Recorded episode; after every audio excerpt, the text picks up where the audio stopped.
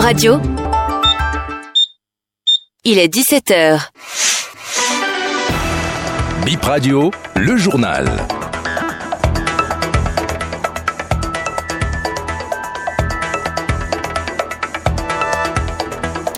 Première session informative de la Vespérale de ce vendredi. Bonsoir à toutes et à tous, le sommaire.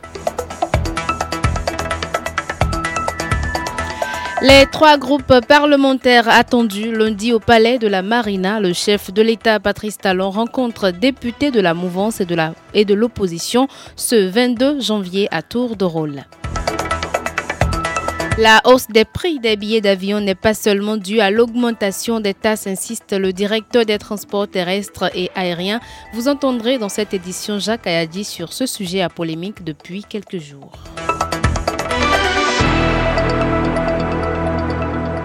Le président de la République reçoit les groupes parlementaires lundi prochain. Patrice Talon échangera avec ses députés de la mouvance et de l'opposition à tour de rôle. Selon nos informations, le premier groupe de députés sera accueilli à 9h.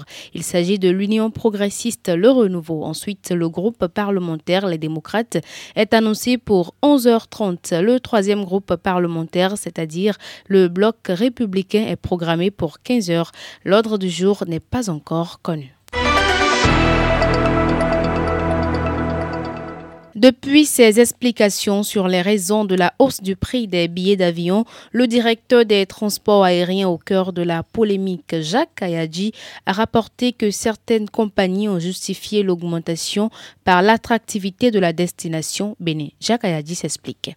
Ce qui s'est passé, c'est que les gens disaient dans l'opinion que ces augmentations sont dues à l'augmentation des redevances au Bénin, alors qu'il n'y a eu que 39 600 d'augmentation. Nous avons fait la réunion et je peux dire de façon consensuelle, nous sommes arrivés à la conclusion que oui, il y a eu augmentation des redevances de moins de 40 000 francs CFA par billet d'avion, mais que des augmentations réelles constatées au niveau des billets d'avion était disproportionné par rapport aux 40 000 francs à peine. Donc c'est voulant se défendre par rapport à cette, cette donne qui était cachée aux populations pour que le gouvernement soit mis au banc des accusés. C'est après avoir déconstruit ce, cet argumentaire que certaines compagnies qui desservent la France ont eu recours à ce moyen de défense qui est le niveau d'attractivité de Cotonou sur leur vol par rapport à, à.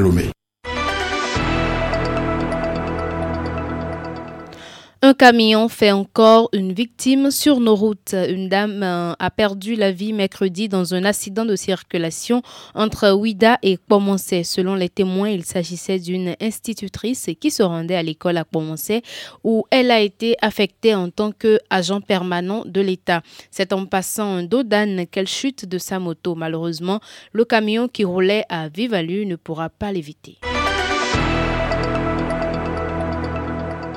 Ce journal se poursuit. L'Institut français accueille dès demain une exposition de bandes dessinées et de dessins journalistiques. Le vernissage a eu lieu ce matin. C'est une œuvre de 12 artistes émanant de l'Association des dessinateurs de presse. On écoute Hector Sonon, président de l'Association des dessinateurs de presse au micro de Dorcas à Rwangan. Ici à l'Institut, tout va se passer ici. Le 19, il y aura le vernissage de l'exposition. Il y a deux volets de l'exposition. Dans la salle de l'exposition, il y aura un espace qui sera consacré au dessin de presse, la caricature, tout et tout. Et puis l'autre espace, c'est la bande dessinée. Donc, donc les visiteurs auront l'occasion de voir la différence qu'il y a déjà entre la bande dessinée et la caricature. C'est les deux volets de l'exposition, ça. Maintenant, l'association sera ouverte à toutes les questions parce que c'est aussi l'objectif. Parce que les gens confondent beaucoup la bande dessinée et le dessin animé. Il y aura des visites guidées des écoles vont venir, les élèves vont venir visiter l'exposition, donc ils seront guidés par les professionnels du domaine. Il y aura des ateliers de, de formation Et ça, c'est destiné vraiment aux enfants, tout leur montrer comment, ce que c'est que le dessin de presse et la bande dessinée. Et il y a une table ronde autour du, dessin de presse, c'est-à-dire le, lien qui est entre le dessin de presse et la bande dessinée. Il y aura une table ronde. En plus, il y aura l'éditrice l'éditrice de la collection que l'association a, a sorti, et neuf albums de bande dessinée. L'éditrice sera là pour vendre les albums et les auteurs seront là pour dédicacer les DD à ceux qui les auront achetés. Aujourd'hui, 19 janvier, c'est la journée internationale du popcorn. Ce maïs soufflé est une collation appréciée par les enfants mais aussi des adultes. Ce amuse-bouche accompagne souvent les parties cinéma, les apéros.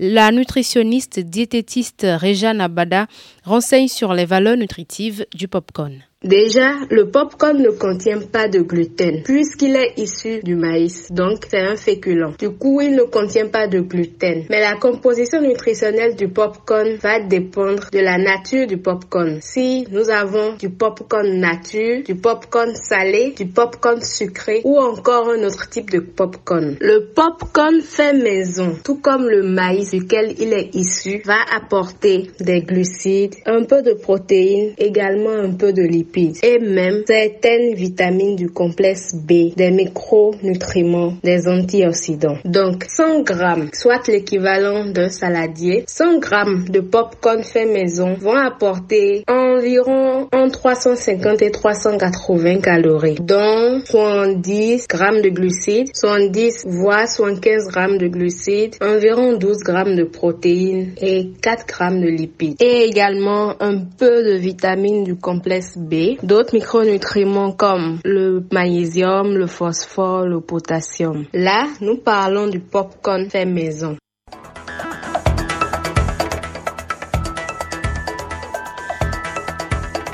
C'est sur ce son que ce journal se referme à la technique Junior Doha. Au micro, je suis Chimène Fassinou Merci de nous avoir suivis.